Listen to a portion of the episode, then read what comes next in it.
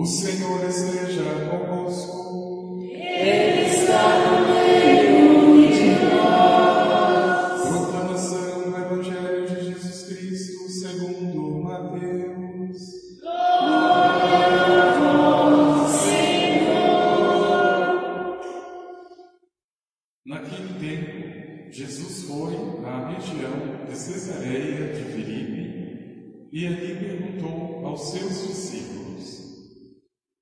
dizem os homens ser o filho do homem?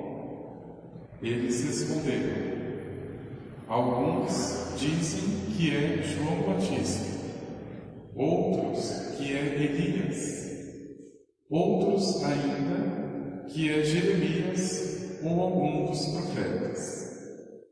Então Jesus lhes perguntou: E vós, quem dizeis que eu sou? Simão Pedro respondeu: Tu és o Messias, o Filho do Deus vivo. Respondendo, Jesus lhe disse: Feliz és tu, Simão, filho de Jonas, porque não foi um ser humano que te revelou isso, mas o meu Pai que está no céu. Por isso eu te digo que tu és Pedro, e sobre esta pedra construirei a minha igreja, e o poder do inferno nunca poderá vencê-la. E eu te darei as chaves do reino dos céus. Tudo que tu ligares na terra será ligado nos céus. Tudo que tu desligares na terra será desligado nos céus.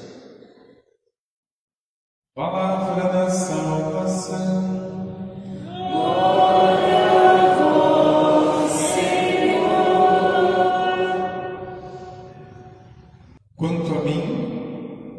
Eu já estou para ser derramado em sacrifício.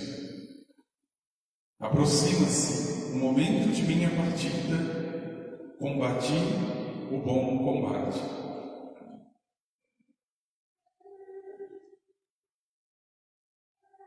Talvez poucos de nós tenhamos uma graça tão grandiosa quanto oferecer esta vida que me foi dada como um sacrifício agradável ao Senhor. Aliás, não poucos de nós. A vocação de todo ser humano não é outra, é essa. Oferecer esta vida como um sacrifício agradável ao Senhor. Mas a minha verdade, meu irmão, minha irmã, que existem formas e formas de derramar o nosso sangue e de fazer um sacrifício. Poderíamos talvez fazer uma divisão muito simples. Diante deste grande mistério da morte, nós podemos entender que, em três modos, o ser humano vai perder a sua vida, ou vai ganhá-la. A primeira e a mais triste é a morte trágica. Aquela que nós não esperamos e muitas vezes, por razões de violência, comete o ser humano. Aliás, nós estamos num país onde a cada nove minutos um brasileiro é morto. Quando a lei já não pune o crime, ela já incentiva. O segundo tipo de morte que eu posso sofrer é a morte natural. Eu não posso viver aqui nessa terra para sempre. Existirá alguma circunstância, a idade, a doença, qualquer coisa que me faça compreender que chegou o momento de forma muito natural. Mas existe um modo muito especial e muito grandioso que é entregar a vida pela fé, derramar o próprio sangue por causa de Jesus Cristo. É claro que isso no mundo de hoje acontece muito. A perseguição religiosa em muitos países é uma realidade. Mas se a gente leva em conta a população mundial, é um número muito pequeno. Não são a maioria das pessoas que vão oferecer a vida pela fé, derramar o sangue por causa da fé. Não são a maioria. Mas o que surpreende neste relato de Paulo, às vésperas de sua morte, é a consciência plena dessa hora tão difícil e ao mesmo tempo tão gloriosa.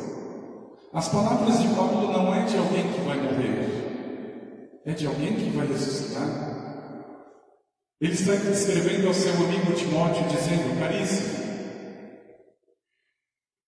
eu estou para ser derramado em sacrifício. Veja, ele não disse simplesmente vou me matar. Não, eu estou para ser derramado em sacrifício. A consciência de que quem prepara o coração para ser oferecido e essa vida sou eu. Não é o outro que vai me tirar a vida. Como disse o próprio Senhor, aliás, sou eu que vou entregar. E veja, a lucidez dessas palavras, a maturidade espiritual de Paulo, utiliza ainda uma palavra muito importante para nós, nesse caminho de oferta, nesse caminho de oferenda da própria vida. Ele está dizendo: combati o bom combate. E veja, meu irmão Lima, seria muita ilusão pensar que a nossa vida seja outra coisa que não um combate sobre essa terra. Na eternidade, não. Mas aqui, a vida do ser humano sobre a terra foi e sempre será um combate. A começar pelos combates interiores. Veja, os grandes místicos sempre nos ensinavam que nós deveríamos ter esta sabedoria, primeiro, de estudar os nossos demônios. Por exemplo, a pessoa que é muito luxuriosa, a pessoa que, por exemplo, vive de pornografia, vive de pensamentos maliciosos, ela deveria estudar o demônio da luxúria, porque esse é o demônio que está acometendo. Ou a pessoa que é muito irascível, uma pessoa que não tem paciência, a pessoa que explode na primeira situação, ela deveria estudar um demônio chamado ira, porque é este demônio que está cometendo ela.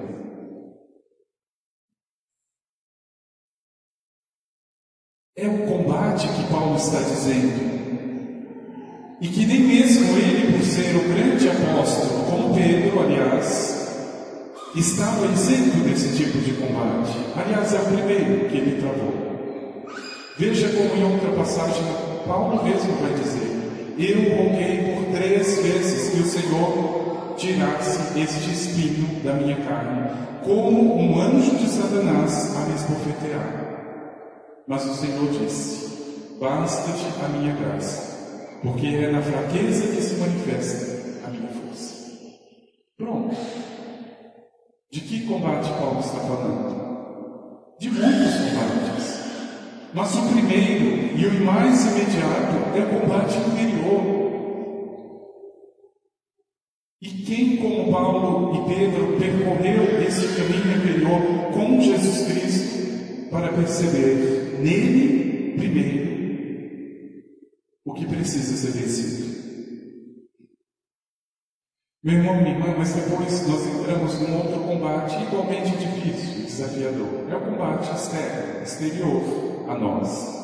É aquilo que nos vem de fora. São as sugestões que são dadas e muitas vezes sob um verniz de normalidade, de facilidade. Veja, o nosso mundo está envolto numa confusão, numa nuvem, onde aquilo que é errado agora é tudo certo.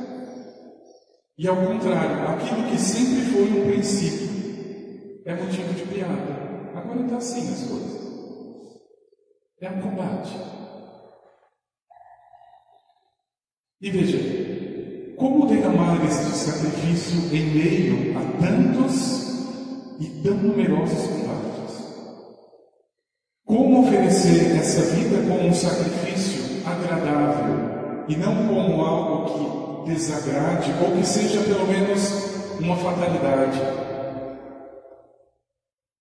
Meu irmão, minha irmã, é claro, nós não sabemos o dia de amanhã, ninguém sabe absolutamente como passará desta vida para outra. Queira Deus que não seja por uma fatalidade, por uma violência, mas nós não sabemos. E tanto para estes casos, como para a morte natural, ou o martírio, a entrega da vida em nome da fé, eu preciso me preparar. Veja, eu saio de manhã para trabalhar. E dependendo do lugar e da circunstância, eu não sei se eu volto. Essa é a realidade do nosso país. Mas eu estou indo acompanhado, edificado a minha vida já foi entregue antes. O meu dia já está nas mãos do Senhor. Os meus filhos que saíram de casa, o meu esposo, a minha esposa, já estão oferecidos como sacrifício. E eu tenho certeza, meu irmão e minha irmã, é a medida deste sacrifício, ou à medida que isso se torna o hábito, todas as manhãs eu me ofereço, Senhor. Em tuas mãos eu entrego o meu espírito. Aconteça o que acontecer, meu irmão e minha irmã, no teu dia. Você está nas mãos do Senhor. Agora veja, é o nível de distração espiritual do ser humano que já acorda ligado no 330, ou seja, a pessoa já começa a pensar no fim do dia que nem começou e nas coisas que precisa resolver e que na verdade ela sabe muito pouco. Esquece o fundamental, a entrega da própria vida nas mãos do Senhor. Eu não sei o que vai acontecer, Senhor, mas eu me entrego. Eu me entrego. E meu irmão, minha irmã, é com essa lucidez que nós vemos uma figura como Pedro, atrás do cárcere, forjado no seu interior, porque já travou o primeiro combate, que é aquele que está em si mesmo, e nos vícios ou nos demônios a ira, a preguiça, a gula, a inveja. Ele já estudou, talvez, o seu demônio dominante, o seu pecado dominante. Podemos dizer que Pedro, naquele momento, antes da sua crucificação, já era um homem vitorioso, já tinha vencido a si mesmo. E olha que Pedro, dos apóstolos, era o mais impetuoso. Paulo, de modo semelhante, faz questão de deixar registrado, e aqui está a riqueza da palavra de Deus, que não só no auge da vida desse homem, que com certeza fez grandes coisas em vida e muito mais depois da morte, faz questão de deixar registrado o combate, ou melhor, o último combate. Meu irmão, minha irmã, você pode ter muitos inimigos nessa vida, mas o último deles se chama morte, o último. E o Senhor já fazia questão de nos lembrar: o último inimigo a ser vencido é a morte. Cristo já venceu. Os membros de Cristo ainda estão em meio ao combate. E não existe outra palavra, e não existe outro meio, senão a fé para vencer. Não existe. Porque depois a morte pode se tornar apenas o primeiro caso, a tragédia, e isso não precisa de fé. Isso depende da malícia da maldade do outro que é capaz de tirar a minha própria vida, esse dom de Deus. A segunda morte, ou melhor, o segundo meio da morte natural, depende muito da circunstância. É a natureza das coisas que me leva ao limite. Eu não posso viver eternamente nesse mundo. Mas é a virtude da religião, é a virtude da fé, que devolve o sentido para toda e qualquer circunstância que a minha vida esteja. Não importa, irmão, não importa o que aconteça. Mesmo que tirem a minha vida, ela já é de alguém. Ela já foi sacrificada, ela já foi oferecida para o Senhor.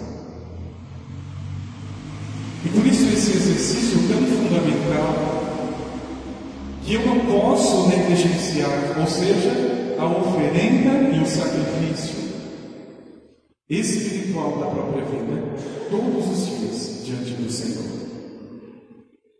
É claro, seria muita pretensão repetir tal qual as palavras de Paulo completei a corrida, guardei a fé. Não, muitas vezes eu ainda estou no meio do caminho. Muitas vezes eu nem consigo viver a minha fé. É muita pretensão dizer que completou. Mas pelo menos dizer ao Senhor: estou no caminho da fé. Estou preservando aquilo que recebi, Senhor. E preparar meu irmão, minha irmã, esse dia que você não conhece, preparado para o Senhor. Veja, é uma grande graça, apesar de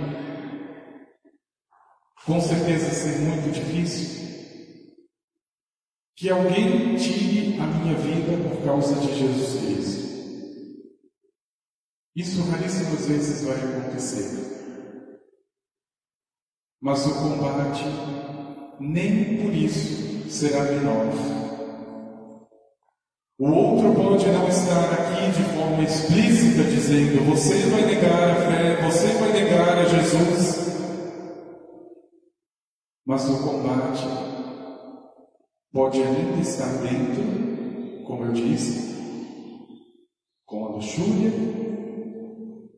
com a gula, preguiça, ou ele pode estar ainda do lado de fora. Quantas perseguições veladas, pouquíssimas são esclarecidas, abertas. As perseguições religiosas hoje, na sua maioria, são veladas, estão disfarçadas. E veja, é no meio dessa confusão, é no meio deste combate que esses dois apóstolos ensinam o segredo da fé. Não importa, meu irmão e minha irmã, se o teu combate seja primeiro interior, ou seja, se você ainda está em luta com aquilo que você mesmo descobriu, que precisa vencer. A tua arma principal é a fé. Não tem outra. É a fé. Para o combate exterior, para aquilo que se coloca como joio em meio a tanto trigo do Senhor, em meio a tantas graças do Senhor, a fé. A única maneira de separar o trigo do joio. E se por graça especial de Deus, alguém pedir a minha escolha entre essa vida e a fé em Jesus Cristo, eu escolha a fé em Jesus Cristo, que leve essa vida, que leve. O próprio apóstolo dizia: o que vai me separar do amor de Cristo? Nada, a vida. Pode levar. A morte, não tem problema. Nada pode me separar. E por isso, meu irmão e minha irmã, a grandeza do que significa hoje para nós a fé. Veja, onde a mentira e muita corrupção coloca no coração do ser humano essa crosta de desconfiança até daqueles que são bons e até daqueles que são justos. Perceba como hoje está difícil confiar nas pessoas. Está difícil. Eu já contei isso para vocês e não é para me agradecer nada disso. Mas quando eu cheguei em Aparecida do Norte, fazendo o caminho da fé, eu percorri 315 quilômetros a pé. E no último trecho, eu não tinha onde tomar banho, eu não tinha lugar para pousada naquele dia. Era o último dia. Eu estava de batina, de crucifixo, e a única coisa que eu pedi, eu posso tomar um banho, por favor? Eu estou suado, eu estou fedendo. O superior dos redentoristas disse: não pode. Nós estamos com medo da pandemia e é muito arriscado. Tá bom. Fui na segunda, na terceira, só na quarta casa me acolheram. Claro, vai que seja um bandido vestido de batina, não sei, hoje em dia. Mas perceba como está difícil confiar hoje. Muito difícil. Nem sei se eu abriria a minha porta, sinceramente não sei. Mas é o nível? E para quem não sabe, padre tem uma carteirinha de identificação. Não adianta nada. Não adianta.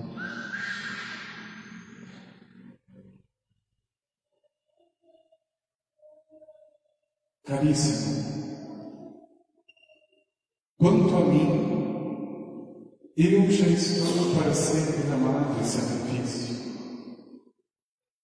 Veja, meu irmão, minha irmã, que graça chegar a esse ponto. Onde essa vida já não seja minha, mas um sacrifício que com certeza agradou ao Senhor, mesmo me desagradando. Mesmo me desagradando. Porque muitas vezes o obstáculo principal para a fé, infelizmente, meu irmão e minha irmã, o obstáculo para oferecer uma vida agradável ao Senhor, muitas vezes, é ficar no nível do que me agrada. Do que me agrada. Quando eu faço o movimento inverso, não é o que me agrada. O que agrada ao Senhor? Perdoar. Não é agradável perdoar. Para mim, não. Mas para o Senhor. Foi para isso que ele subiu na cruz para me perdoar. E não me diga que subir na cruz foi agradável. Não foi. é exatamente uma medida que não é minha, que dá sentido àquilo que não tem sentido. E por isso, meu irmão e irmã, que a solenidade de Pedro e Paulo hoje em toda a igreja simboliza, na verdade, duas vidas que poderiam ser oferecidas de tantos modos, mas que por graça especial do Senhor foi pela fé, pelo martírio da fé. Não estou dizendo que a minha vida natural, pela idade, pela circunstância, pela doença, não seja também pela fé. Claro que é. Imagine uma pessoa que convalesça num leito de hospital, uma pessoa que esteja doente e oferecendo esse sacrifício ao Senhor. É claro, isso é agradável. É uma verdadeira oferta. Mas é preciso que isso seja devidamente preparado. A tua vida, meu irmão, minha irmã, é tão preciosa que custou a vida do próprio Deus. A única coisa que Ele espera em troca não é outra coisa, é a vida.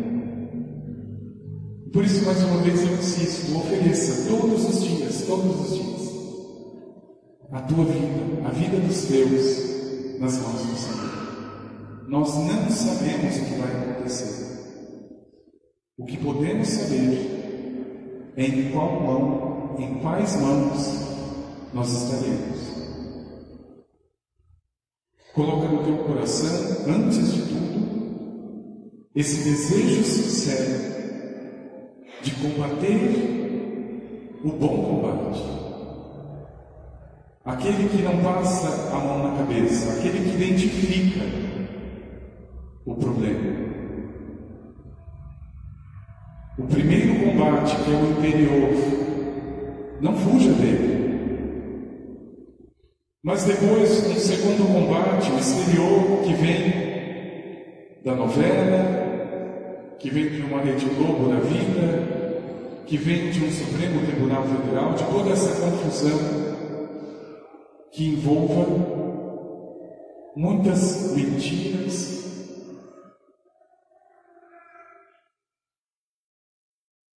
E por fim, prepare também o teu coração para a escolha entre a fé,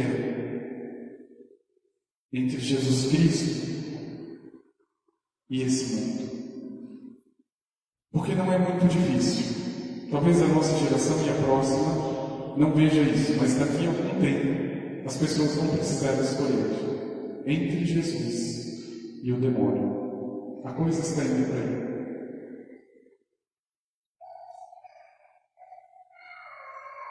Que a tua vida, meu irmão e minha irmã, seja um sacrifício oferecido ao Senhor, pelo Senhor.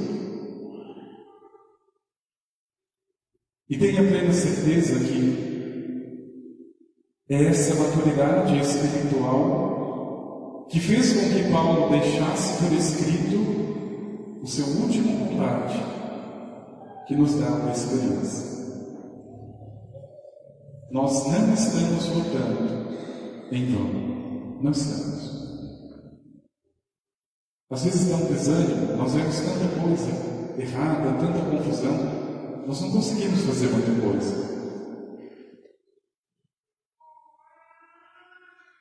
Mas quando eu sei que nas mãos de Deus está o destino, mundo, o ser humano,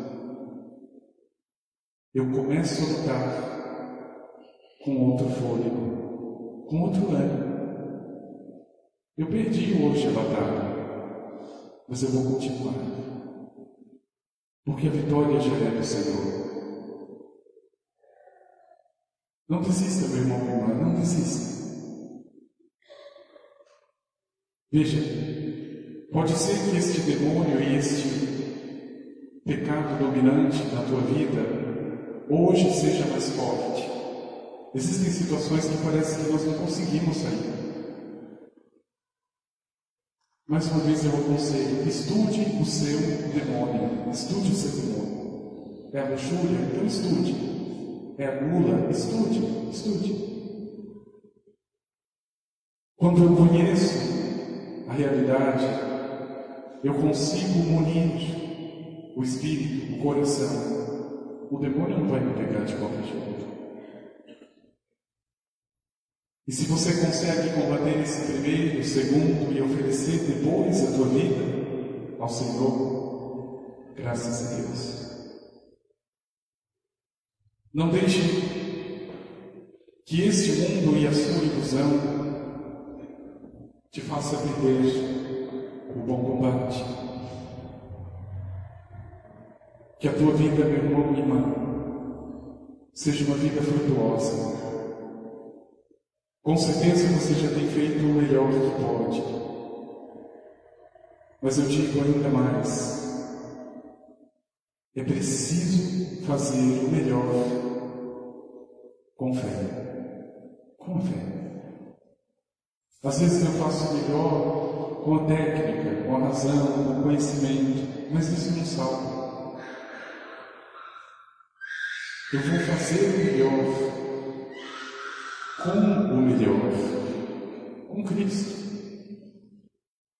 Veja, colocando-os nas mãos certas, eu estarei no caminho. Não deixe de oferecer. A tua vida é o sacrifício agradável. E mesmo que tirem de mim, Ja wierzę Jego słowo. No, Mam spodziewać.